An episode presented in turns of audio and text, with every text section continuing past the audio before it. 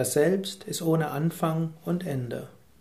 Bhagavad Gita, zweites Kapitel, 24. Vers. Krishna sagt, dieses Selbst kann nicht zerschnitten, verbrannt, befeuchtet oder getrocknet werden.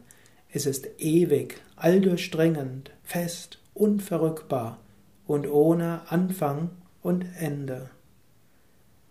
Du hörst das jetzt fast jeden Tag von mir, die Ewigkeit des Selbst. Du magst dich fast langweilen, dass du immer wieder das Gleiche hörst. Und zu deinem Trost, die Bhagavad Gita geht in den nächsten Phasen auch auf andere Aspekte der Spiritualität ein. Es ist aber gut, wenn du dir das in Tagen, vielleicht sogar Wochen ganz besonders bewusst machst, immer wieder aus dieser Haltung heraus agierst. Ich bin die unsterbliche, die ewige Seele. Körper und Geist verändern sich, Emotionen kommen und gehen. Frage dich öfters, wer bin ich? Was ist das, was gleich bleibt?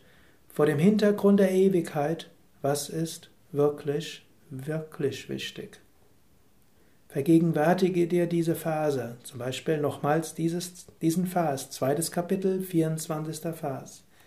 Dieses Selbst kann nicht zerschnitten, verbrannt, befeuchtet oder getrocknet werden. Dieses Selbst ist ewig, alldurchdringend, fest, unverrückbar, ohne Anfang, ohne Ende.